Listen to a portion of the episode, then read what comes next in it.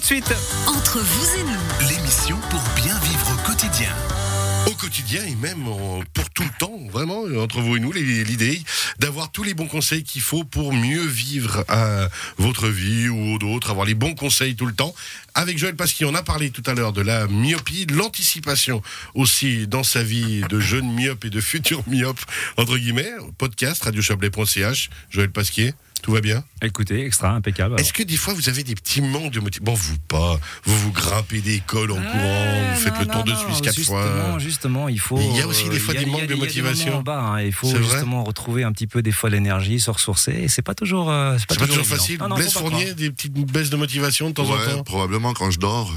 il, il rêve, quand il dort, il rêve qu'il dort. C'est là où il est moins motivé. Justement, Jean-Jacques Martin de l'école de Némésis à monter dans cette deuxième partie de l'émission. On va parler motivation, effectivement. Mhm. Euh, Pourquoi maintenant? Parce que moi, je me suis dit, on va parler un petit peu de comment peut-être faire les devoirs à la, à la maison euh, pendant les fêtes, qu'est-ce qu'on doit faire ou pas faire. Au contraire, la thématique de se dire, bah, justement, se remotiver, mais de la meilleure des manières possibles. Moi, c'est une confession que je dois faire aux auditeurs. En fait. Aïe. Ta. ça fait un certain temps que je vous côtoie. Ouais. Et puis, euh, je Vous suis allez voir un je psy depuis, totalement- Bah oui, bien sûr. ça a été après la première émission, mais là, ça devient récurrent. Et puis, euh, ma motivation est vraiment tombée très basse. Euh, pour des raisons simples, c'est que à chaque fois que je viens ici, je prépare mon travail, j'essaye de faire quelque chose. Qui pourrait De intéresser, structurer de un petit peu la structurer. chronique. Je commence l'émission, je donne un titre, puis en, fait, en général, je n'arrive même pas à dire 15% de ce que j'avais préparé. puis ensuite, il y a, il y a la motivation euh, personnelle, c'est que ben, c'est, euh, tout le temps on essaye d'être sérieux, de construire quelque chose Oui. qui puisse vraiment, euh, voilà, on parle Ah, de ça, la ouais. pédagogie, c'est quand même un univers du, du sérieux. Et puis vous tournez tout en dérision, donc après c'est compliqué. Hein, de Moi, c'est que j'ai un concept de déstructuration. Je vous challenge, en fait. Ah, non, justement, ben, la notion justement de motivation, elle vient de là. C'est après, on se sent plus utile, on rentre, on a, a l'impression de pas avoir fait comme il faut son travail, euh, et puis on a reçu une bonne note, vous voyez. Donc à quelque part, hein, je me suis dit à, Ouais, c'est à la veille fait, de hein. Noël, avec Joyeux les Noël. parents qui, ont, qui vont recevoir les bulletins scolaires, et ils vont se dire, euh, ces enfants, euh, les résultats, donc ils vont se dire, on va les faire travailler durant les vacances de Noël. Etc. Donc je me suis dit peut-être on peut parler de motivation. Mais je sais pas, est-ce que le sujet vous intéresse? Vous voulez que je Ah continue ben nous on est au taquet. Nous, euh, nous, on a besoin. On veut être motivé pendant les fêtes. D'accord. Bon, bah écoutez, alors, on, Bon, va, pas on va parler on va d'un- motiver. on va reparler du cerveau, si vous êtes d'accord. Euh, on a parlé dernièrement de la révolution numérique. Je vous avais expliqué que tout était une question de clic, qu'il fallait être rapide et que finalement, euh, on avait essayé de, de- de réduire la quantité d'efforts à faire pour pouvoir accéder à une information. Et puis le problème, qui est un- en fait un paradoxe, c'est que pour apprendre, il faut faire un effort. Ouais. Et ça, ça vous parle, hein Ah ben c'est-à-dire que ça a toujours été mon problème à l'école. Oui, et puis finalement, vous avez quand même bien réussi. Donc ça peut être un exemple en disant, mais sans effort, on réussit quand même. Alors il y a des exceptions, mais c'est rare. D'accord? Vous en faites partie. Alors Vous êtes bon avec un- Vous avez un vu, enfant. il manie la carotte et le bâton. À Un mon bon avis, prof. hein. c'est la bonne motivation. C'est ça, c'est de la bonne c'est- J'essaie motivation. de mettre en pratique. ce que À lui tout seul, il fait good cop, bad cop. Alors, tout enfant dispose à la naissance d'environ, et vous, y êtes- vous étiez dans ce cas-là, hein, à peu près 100 milliards de neurones, vous le savez, qui vont se connecter entre eux au fil du temps et en fonction des apprentissages. Alors, chaque neurone va se connecter à environ 10 000 autres neurones. Alors, me demandez pas avec précision comment on a calculé ça. Il s'agit de, de statistiques et de probabilités. Mais enfin, vous voyez, c'est l'ordre d'envergure. C'est quand même beaucoup, hein. 10 milliards qui vont chacun se connecter avec 10 000 autres neurones. Ça fait une grande quantité de connexions. Ah, puis ça fait surtout assumer soi-même. Eux bossent tellement, alors que moi je suis tellement flemmard. Ah non, non, mais Que je dois essayer de me mettre au niveau- ouais, hein. je dois me mettre au niveau de mes une- neurones, Une en fait. partie a été donnée par vos parents, vous respirez, tout fonctionne bien, euh, tout le système euh, général fonctionne par, par cet euh, aspect-là, mais le reste, c'est- l'effort. Et donc, euh, la bonne nouvelle, c'est qu'à la naissance, seuls 10% des synapses, donc de ces, ces interconnexions entre les différents neurones, sont connectés. Que 10%. Donc, vous voyez, il y a à peu près 90% des On synapses. part tous à la même, en fait. Oui, à quelques milliards près. Mais euh, c'est aujourd'hui, qu'est-ce qu'un milliard, hein, Oh, finalement franchement, en on est période comme on Blaise c'est le dit régulièrement à ses clients. Exactement. Qu'est-ce qu'un milliard? Oui, en peseta, sur lire, ça fait quand même. en livre turc, c'est mieux. en rouble. Les 90% des synapses restantes donc dépendent de notre environnement, de notre éducation et puis évidemment de nos apprentissages, Ouais, évidemment social. Là, vous l'avez développé, je suis certain, Ouais. à voir en pleine forme, rayonnant. C'est là où je suis le plus fort. en fait, pas. Ouais. C'est pas le côté intelligence, c'est le côté Ça social. s'appelle surtout. l'expertise, on en parlera après. Et de 0 à 5 ans, nous créons à peu près 1000 nouvelles collections par seconde. D'accord? Donc c'est très très important pour les parents d'être présents hein, durant cette période de l'âge. Pourquoi? Parce que c'est là où le cerveau est hyper plastique, il va énormément apprendre, et la stimulation de l'enfant, eh ben, elle est fondamentale. Et là, je m'insurge, encore une fois, on me dit, oh, mais t'es vieillot, tu parles toujours de l'ancien temps, Socrate, euh, Platon, Aristote. Écoutez, moi, je mise hein, sur des valeurs sûres. hein. Pour l'instant, la crypto, je lance pas trop, mais surtout dans, sur le cerveau, il faut quand même expliquer une chose qui est basique. Euh, nous sommes des êtres humains qui avons la capacité d'interconnexion de cerveau à cerveau qui est extraordinaire et que la stimulation par des machines, aujourd'hui, avec ce que je connais, je connais bien ce sujet sur les machines et leur capacité de simulation, on reste quand même assez faible donc, par rapport à ça, très linéaire. Et cette euh, disruption qu'on a entre cerveau entre cerveau, les blagues qu'on peut se faire, les émotions qu'on a, euh, ce, ce réseau euh, émotionnel est fondamental et surtout entre 0 et 5 ans, c'est- extrêmement important pour les parents. Le cerveau humain reste actuellement la meilleure machine qui a été conçue au niveau de l'intelligence et euh, le meilleur développement possible. Mais il n'y a pas d'autre intelligence. Il y a une intelligence animale, végétale, etc., qui s'exprime. Les arbres, par exemple, connectent leurs racines, ont des réseaux de connexion et de communication. Les abeilles aussi, on l'a vu dernièrement. Mais l'esprit, le cerveau a un- une conscience, d'accord, qu'il peut exprimer. Que pour l'instant, euh, quand on parle d'intelligence artificielle, faut pas oublier que dans artificiel, il y a quand même artificiel. Artificiel. D'accord Et que c'est une insulte à l'intelligence que de l'appeler de cette manière. Enfin, on en parlera une autre fois. Et dit le mec qui bosse avec de l'intelligence artificielle, c'est mais ça qui me passionne. Je, je connais ses limites aussi. Il est et- Et, extraordinaire. je suis aussi dans, dans, dans le, des tissus humains tous les C'est jours ça. avec des étudiants qui me surprennent tous les jours et dont je vois la motivation, c'est pour ça que j'en parle, chuter avec ce qui se passe actuellement dans le monde. Et on, on peut faire semblant d'ignorer euh, et de dire que tout va bien, euh, tout est mieux dans le meilleur des mondes possible. Mais enfin, la motivation des jeunes aujourd'hui, c'est un vrai problème. Et du coup, comment l'y motiver alors cet hiver? bah, déjà, euh, revenons sur les Oui. petites statistiques. Vous avez 100 000 milliards de signaux euh, synaptiques qui sont produits chaque seconde dans votre cerveau. Donc c'est quand même une entreprise. Hein. Ouais. C'est énorme, d'accord, ça, termes me- de. ça me fatigue déjà, mais Voilà. eh bien, c'est on a aussi fait des IRM hein, du, du cerveau sur des pianistes professionnels ou par exemple des jongleurs, hein, qui sont des gens qui doivent pratiquer énormément dans la répétition.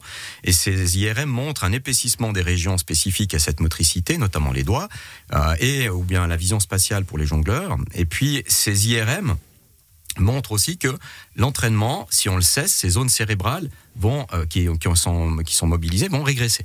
Donc c'est très important de souligner ici que biologiquement parlant, vous voyez, si on a une tonne d'énergie, hein, c'est 100 000 milliards de signaux synaptiques qui communiquent entre eux, eh bien à un moment donné, il faut ordonner cette communication, il faut l'entraîner pour qu'elle prenne du sens et qu'elle puisse justement être préprogrammée.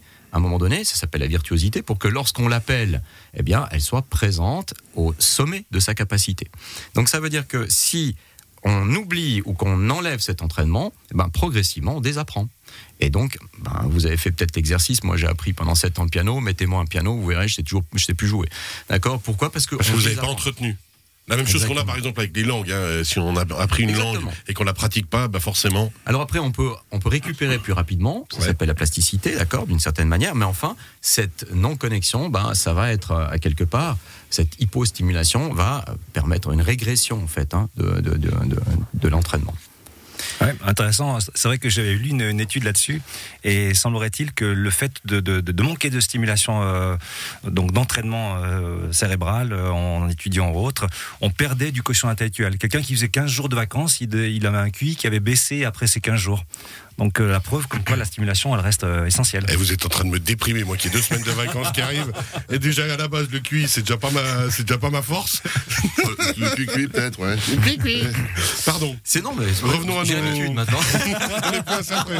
Euh, donc, Jean-Jacques, mais ça veut dire qu'on doit se motiver quand même, de Bah, temps en temps, aller se cha- s'auto-challenger. C'est pas moi, forcé, hein, ça peut être Ce qui est important pour moi, c'est l'aspect surtout parental. Il faut imaginer que l'on souhaite, quand on trace une ligne dans le sable, hein, si on veut la tracer, à un moment donné, il faut répéter plusieurs fois cette action pour qu'elle reste. Sinon, elle s'efface. Le vent va la supprimer. Euh, chez, pour l'éducation des enfants, ça va pas s'imprimer en une seule fois. Il faut répéter, il faut prendre du temps, il faut être patient. Et aujourd'hui, c'est souvent le problème des parents dans l'éducation qui peut, me, qui peut me poser un problème quand on vient me voir par rapport à, à des enfants qui ont des problèmes scolaires. C'est que c'est les parents qui sont souvent addicts eux-mêmes à leur téléphone, d'accord, qui communiquent beaucoup, qui s'occupent pas forcément en pensant que les enfants peuvent s'amuser autant qu'eux. Ils oublient que leur cerveau, lui, il a été stimulé à l'ancienne.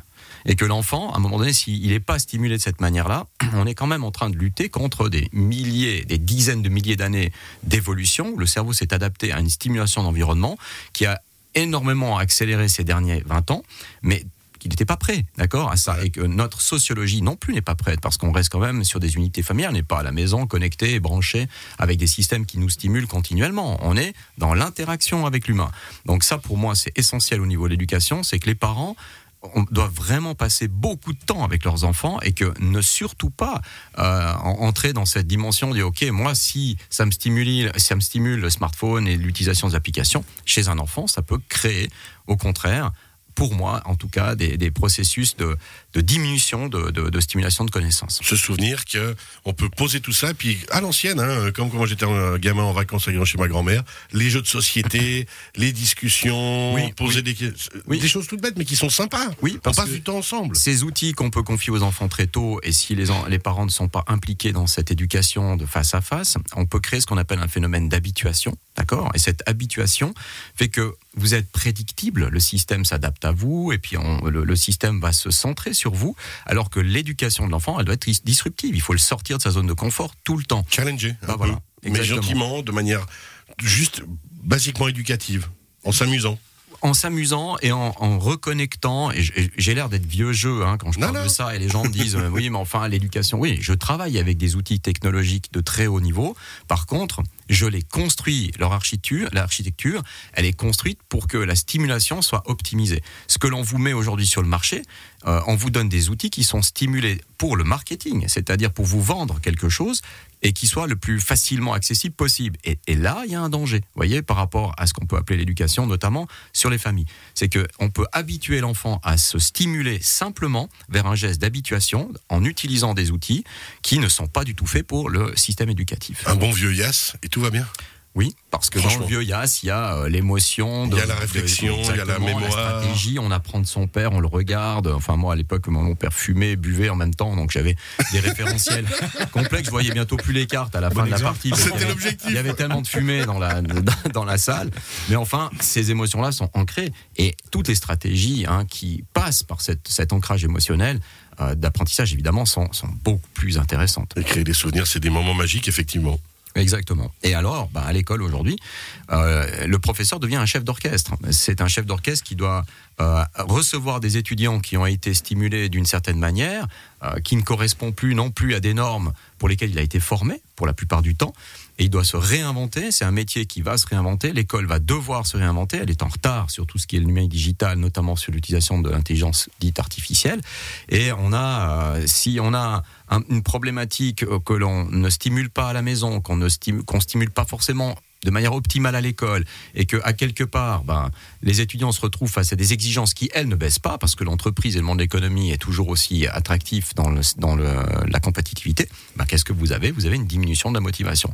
Et cette motivation aujourd'hui c'est plus une interrogation de l'étudiant face à une incompétence parfois et il faut trouver d'autres voies et il faut être très disruptif par rapport à ces voies là Blaise, il nous reste une petite minute trente. Ouais, euh, la question c'est est-ce qu'on on risque par rapport à, à ça si on ne fait rien de finalement niveler par le bas les compétences intrinsèques euh, des prochains collaborateurs qui rejoindront nos entreprises? Bah, bien évidemment, et je pense que vous avez qu'à discuter aujourd'hui avec euh, certains entrepreneurs ou même grands patrons. Vous voyez très bien qu'ils ont des problématiques qui- qu'ils appellent les millénials pour intégrer dans le monde du travail. Non, c'est pas une problématique de millénial, c'est une problématique de motivation, mais qui n'est plus calibrée de la même manière par rapport à vos motivations depuis ce même réseau, même si vous utilisez des outils qui sont identiques. Par contre, les connexions des fameux euh, milliards de neurones, ben, il y a une partie qui peut éventuellement manquer. Et cette, euh, cette source, ce manque-là, ben, c'est aujourd'hui quelque chose qu'il faut combler très très vite. Le mot de la fin, Jean-Jacques, parce que je sais que vous avez encore plusieurs Passez pages. une très belle fête de Noël. Profitez de passer du temps à discuter avec vos enfants lors du repas, de leur demander ce qu'ils font à l'école, de les challenger, euh, de partager. Comment ça va, qu'est-ce que Voilà. Et même si les notes sont pas très bonnes, peu importe, il faut à un moment donné se dire qu'il y a des solutions qui vont arriver derrière, parce qu'il y a toujours des solutions. Le cerveau est très plastique. Par contre, euh, de pas gâcher ses fêtes avec euh, des remontrances, mais au contraire, partager ces, ces bons moments d'émotion dans des moments qui sont déjà très compliqués. Donc moi, ce que je souhaite, c'est que vous passiez tous d'excellentes fêtes de fin d'année avec vos enfants Ah, et puis beau. tous entre vous. Voilà. C'est beau. Ça, c'est motivant. Ah, Merci, beaucoup. Jean-Jacques Martin rappel de l'école des Mésis à monter école-nemesis.ch avec nous Joël Pasquier aujourd'hui de la grande lunetterie à Aiglé-Montais dans la première partie d'émission. On a parlé myopie et d'ici quelques instants Blaise Fournier de la Raiffeisen du Haut-Léman pour parler justement euh, de ce que c'est un sociétaire et de tout ce que ça regroupe dans le concept de la Raiffeisen. On reste ensemble. À tout à l'heure. À tout à l'heure.